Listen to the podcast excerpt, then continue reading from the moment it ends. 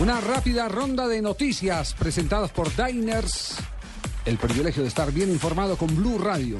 La selección de Argentina acaba eh, de confirmar que jugará un amistoso de preparación para el Mundial el próximo 4 de junio en Rosario, en, en el uh, estadio de Newell's, eh, que se enfrentará frente a Eslovenia. Entonces será antes de la Copa del Mundo, será uno de los últimos es. partidos que juegue Argentina. Podría decirse que el partido de despedida. Y Chile confirmó cuatro amistosos antes del Mundial. Costa Rica, Alemania, Bosnia-Herzegovina y Croacia.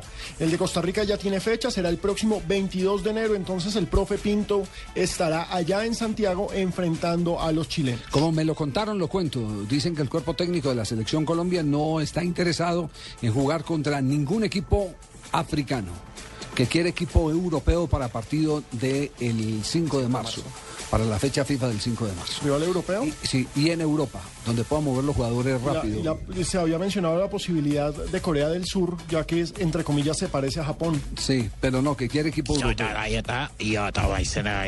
¿Alguna confirmación tiene don Quiputo que es uno o no? Ya, pero hoy está ahí acá equiputo que es usted. Y ya,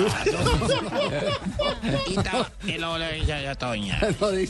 No dice, no, no dice nada. Y otra noticia para cerrar este privilegio de la información con Diners y Blue Radio. El Paris Saint-Germain dijo hoy que está dispuesto a pagar 180 millones de euros para contratar a Lionel Messi. La cláusula de rescisión del argentino es de 250 millones, pero resulta que se puede haber desvalorizado por todo lo que está viendo Lionel Messi al interior del Barcelona. Es decir, la llegada de Neymar, todos los problemas que ha tenido con el pisco y el poco protagonismo que ha tenido en las últimas presentaciones. ¿Cómo así que, que problemas con un pisco? ¿Cómo así? No entiendo. con- ¿Qué tiene que ver un pisco con el Barcelona, don, don Juan Pablo?